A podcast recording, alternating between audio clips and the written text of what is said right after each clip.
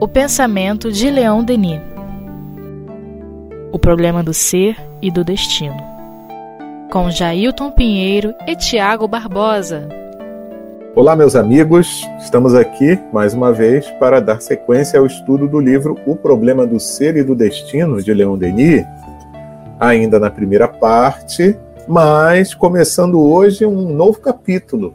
É o capítulo 5, que, que tem como título a alma e os diferentes estados do sono. Inicia assim esse capítulo de Leon Denis. O estudo do sono fornece-nos sobre a natureza da personalidade indicações de grande importância. Em geral, não nos aprofundamos bastante a respeito do mistério do sono. O exame atento deste fenômeno o estudo da alma e de sua forma fluídica durante esta parte da existência que consagramos ao repouso, conduzir-nos-ão a uma compreensão mais ampla das condições do ser na vida do além. Pois é, meus amigos, de fato, Denis tem muita razão ao nos alertar que os, é, o estado do sono ele é muito pouco estudado, né? Se hoje ainda o é, vocês imaginam, imaginem naquele período, né? Ou seja, no início do século XX. É, me parece que a primeira pessoa que chamou a atenção para a importância desse fenômeno é que nós podemos dizer, dentro de uma perspectiva espírita, que é humano, mas também é espiritual, humano no seu sentido biológico, né? Mas também espiritual, haja visto que a alma é, ela tem uma participação é, fundamental nesse fenômeno, dentro da perspectiva espírita, né? Mas aquele que primeiro chamou a atenção para isso, né? Até mesmo antes de Freud, que digamos, é, percebeu que ali havia elementos extremamente importantes, claro que dentro de uma perspectiva simbólica, é, para a compreensão do psiquismo humano, né, já que ele era materialista, mas Allan Kardec, desde a publicação de O Livro dos Espíritos, vai reconhecer no sono um, um fenômeno bastante importante. Pelo seguinte, vejamos, a existência da alma, ou melhor dizendo, a experiência da alma enquanto se encarnado, né, ou seja, preso à matéria pelo fenômeno reencarnatório, ela tem um caráter duplo. Né? Que caráter é. Que, o que, que significa isso? Né?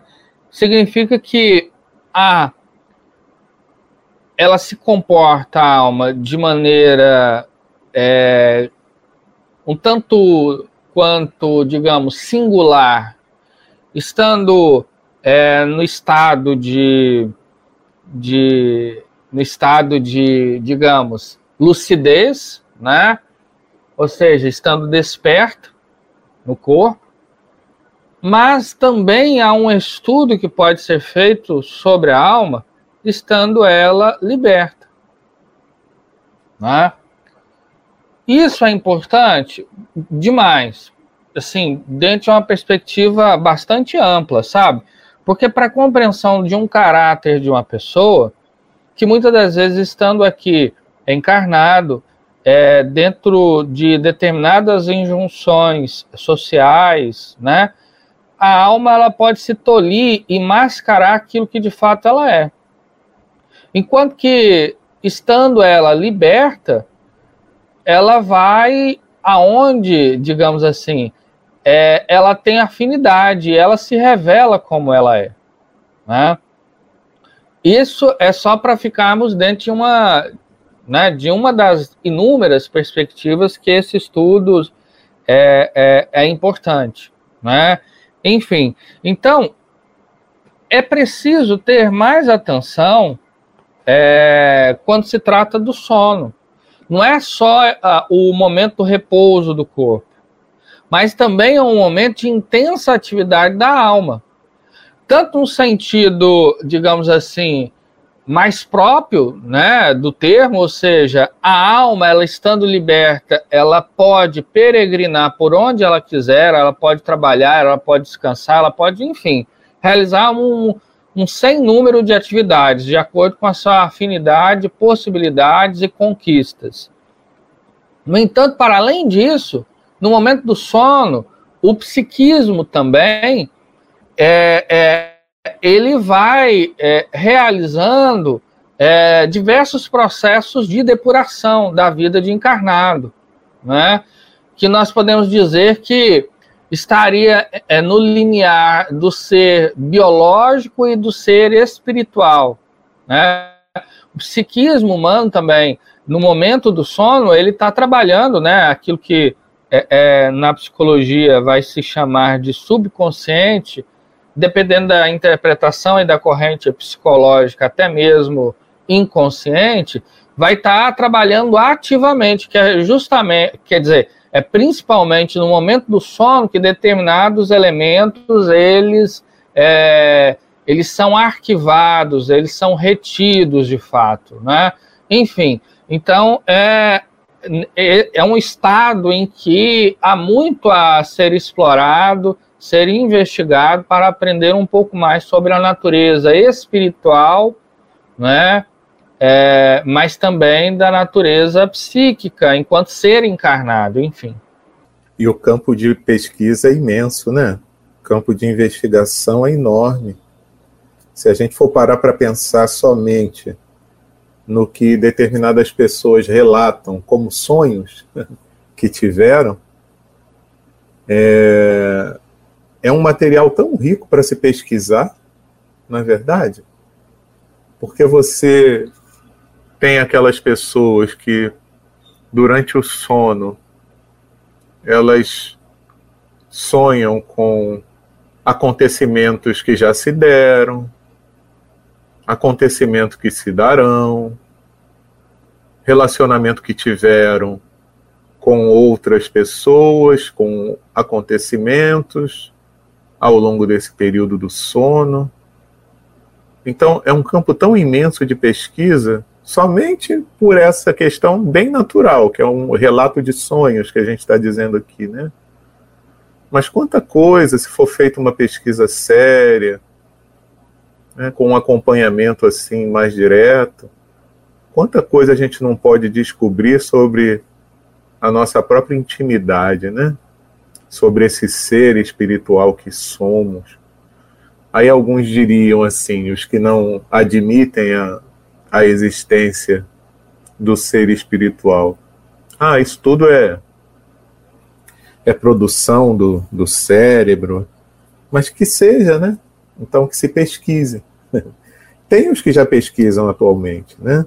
Mas é, um, um campo maior vai se abrir quando a gente conseguir identificar que alguns dos fenômenos que ocorrem durante o sono ficam difíceis de ser esclarecidos e explicados se você não colocar em consideração a existência do ser espiritual. E essa, eu acho que por aí também a gente conseguiria muita coisa interessante na identificação dessa nossa natureza íntima, né? do ser espiritual que somos. É, eu, eu me recordo de uma passagem, eu não sei exatamente se é nos domínios da mediunidade ou ação e reação. Eu acredito que seja nos domínios da mediunidade. Enfim, é um, um, um caso muito curioso, porque uma determinada senhora que era muito polida, muito educada, é, é, em ação e reação, meus amigos, perdão. Me lembrei aqui, ação e reação mesmo. Muito polida, educada, né? E. Enfim. E aí o que vai acontecer é que em um determinado momento, ela se desprendendo do corpo, André Luiz vai observá-la na a natureza do seu ser, aquilo que ela é de fato, claro que ela não é, mas que ela está, né? e se assemelhava à, figura a metáfora que André Luiz utilizou para descrevê-la é que ela se assemelhava a uma bruxa, né? Tanto que sua alma, digamos, estava intoxicada, digamos assim, é, pelos elementos psíquicos que ela emanava, né? Dentro de uma faixa mental ainda muito empobrecida e ignorante. E então, o, o sono também tem essa propriedade, que é um momento em que a alma ela se revela não somente aos outros, mas principalmente a si mesmo. Então também pode ser um momento, digamos assim, se a alma tiver essa vontade de se melhorar, de aferir as, aquilo que de fato ela é, melhor dizendo, aquilo que de fato ela está, né? para buscar, claro, a sua, a, as suas conquistas, né? Deixando para trás esses elementos que são tão danosos para todos nós, enfim. Muito bem. E Leon Denis prossegue aqui dizendo: o sono possui não só propriedades reparadoras, a que a ciência ainda não deu o destaque suficiente, mas também um poder de coordenação e de centralização sobre o organismo material. Acabamos de ver que ele pode, além disso, provocar uma expansão considerável das percepções psíquicas, maior intensidade do raciocínio e da memória. É, essa é uma questão fantástica, né? Que, que assim é uma daquelas é, condições, digamos assim, que favoreceriam um estudo mais amplo dos poderes da alma.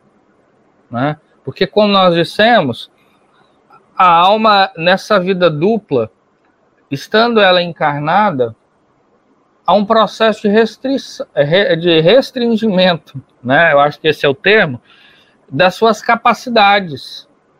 Né? das suas conquistas, não no sentido moral, mas no sentido psíquico, no sentido intelectual, né?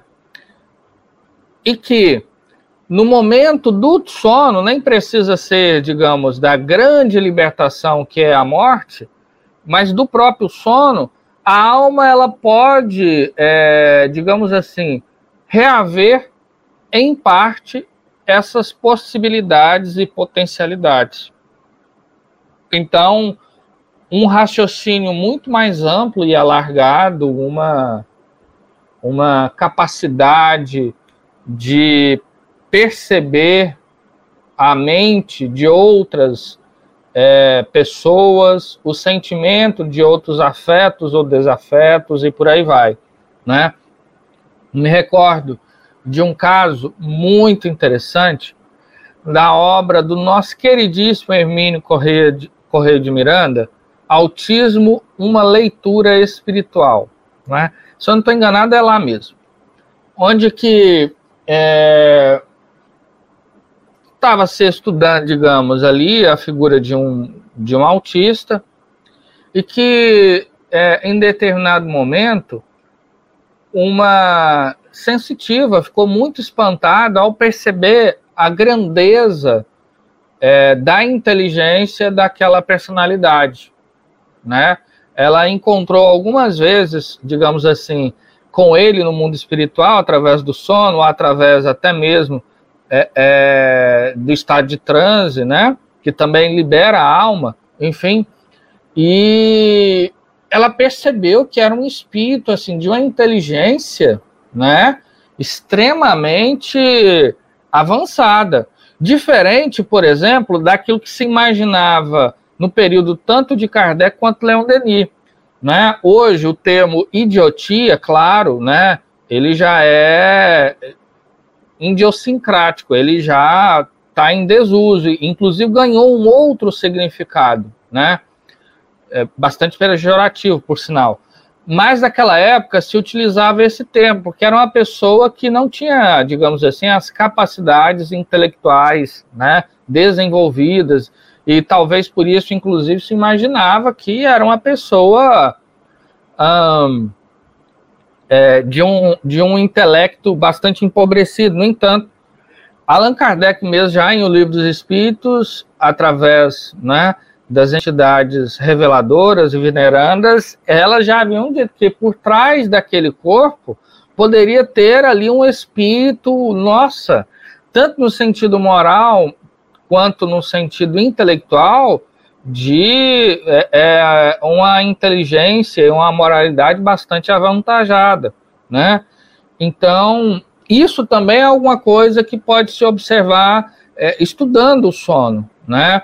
E foram raros dentro do Espiritismo aqueles que se devotaram a esse tema. Nós temos alguns casos na obra de André Luiz, nós temos também o nosso querido Lamartine Palhano Júnior, né?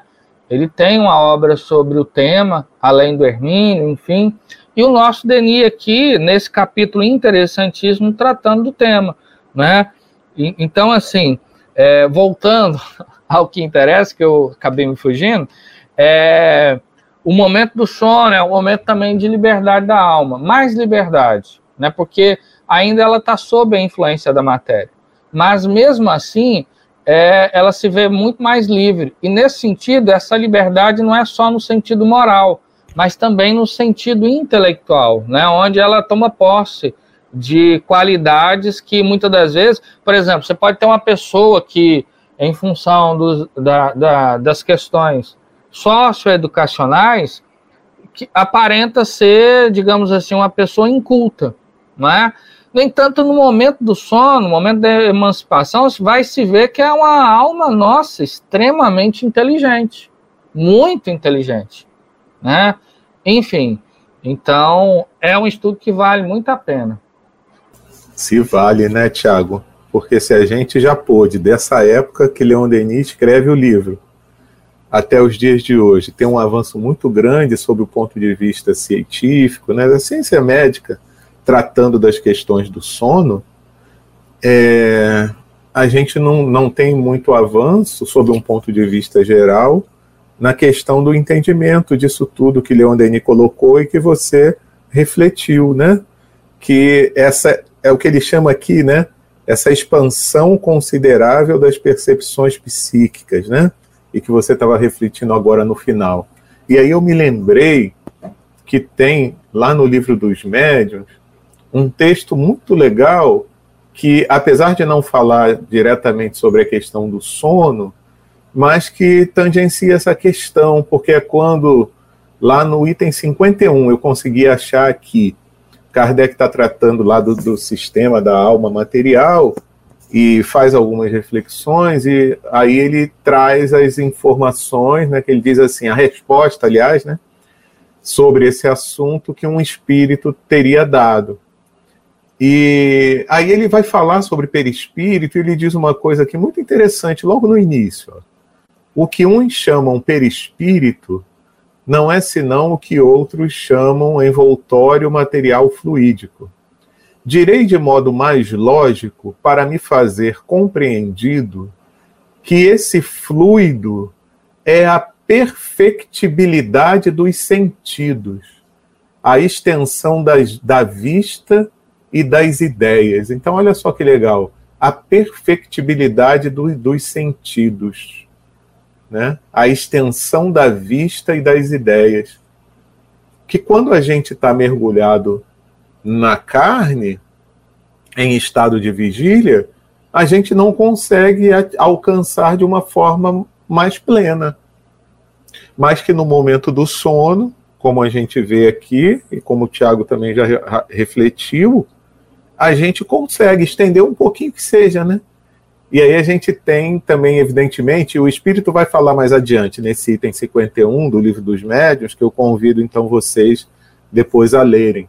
Que, evidentemente, isso vai se dar de uma forma maior nos espíritos elevados, né?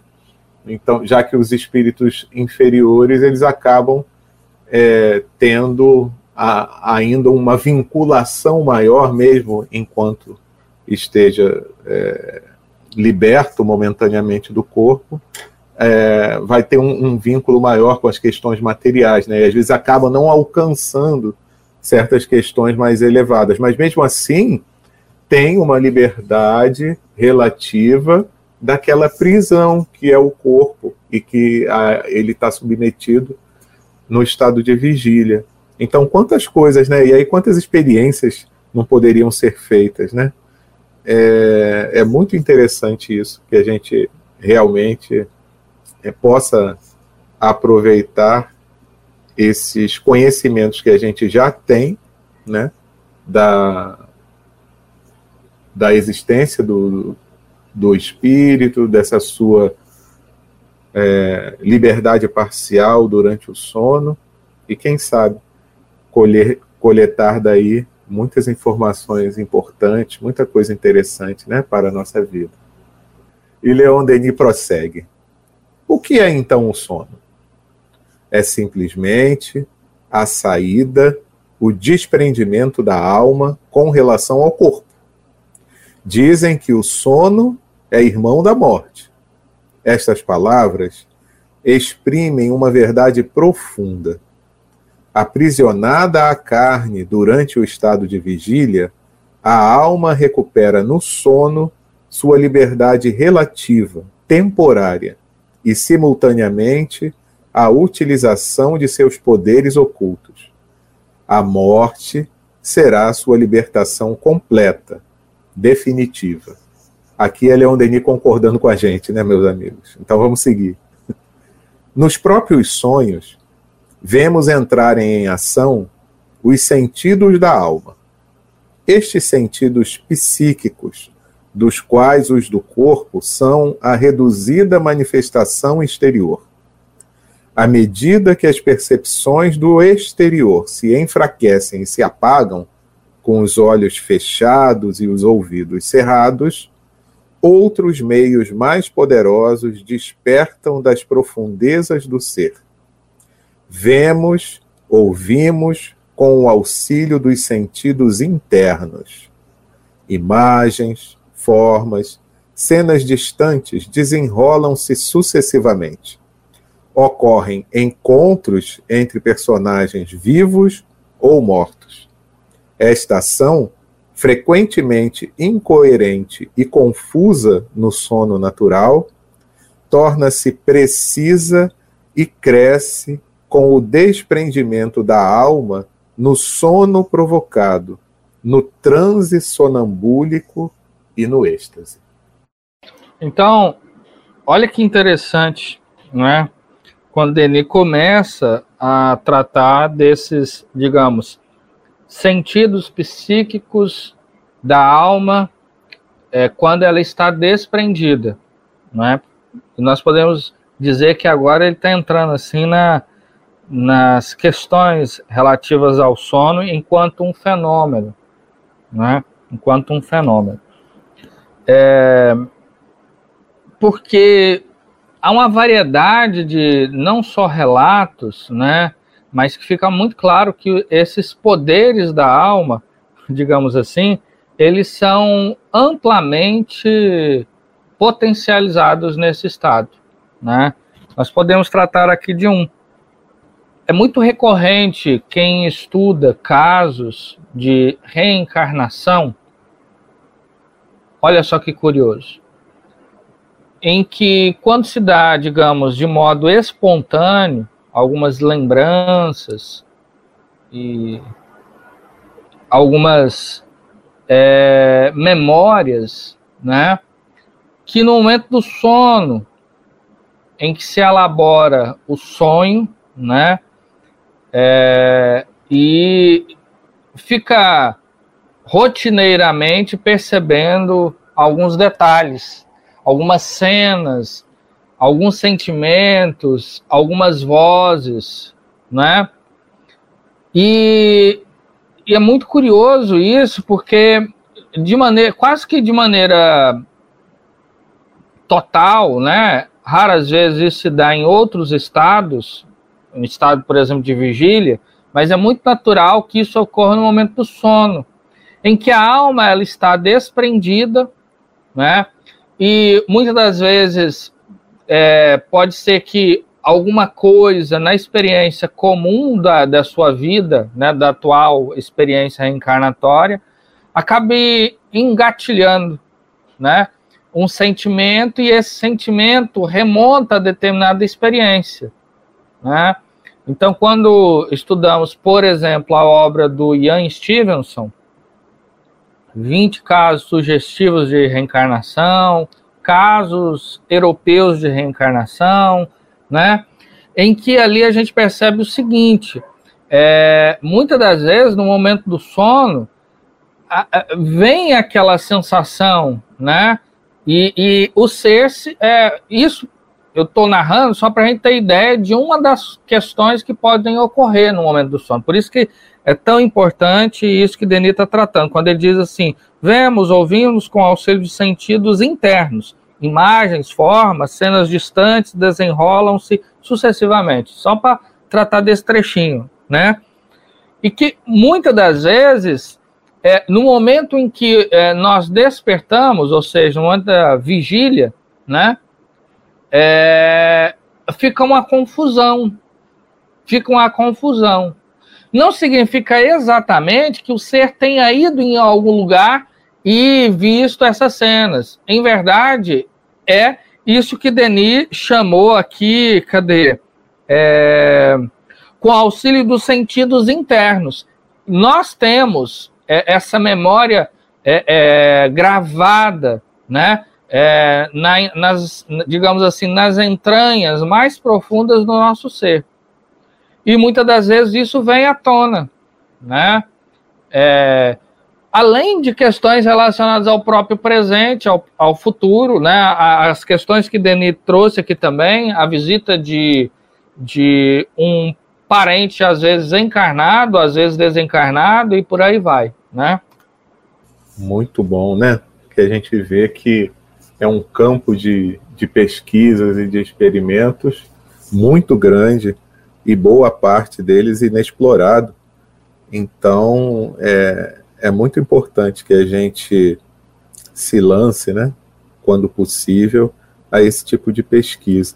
Eu acho interessante aqui também, né, Tiago, que hoje em dia a gente pode entender melhor é, o acesso a certas informações que às vezes estão ocultas em nós mesmos, porque a gente já tem um desenvolvimento tão grande hoje da tecnologia e a gente vê que os recursos de, de armazenamento de memória digital, por exemplo, né? A gente consegue colocar num espaço tão reduzido um acervo tão grande de informações, não é verdade? Que não, ninguém se espantaria mais em você dizer que conseguiria ter um acesso a informações de vidas passadas, né? de experiências anteriores, dentro de você mesmo. Não é? Não é um negócio assim bastante interessante? Outra coisa também que hoje em dia a gente pode ver ah, mas é difícil eu ter acesso a informações que aconteceram em outros lugares, de repente até em outros planetas, quando eu estive encarnado. Mas hoje em dia a gente tem acesso a tanta coisa e não precisa nem sair de casa, é só fazer a sua conexão à internet. e você já tem acesso a um acervo. Hoje em dia a gente fala de guardar as informações na nuvem, né? Então, é por que a gente não teria condições de acesso de onde a gente se encontre, há informações que se passou em épocas locais tão distanciados do que a gente tem hoje, né?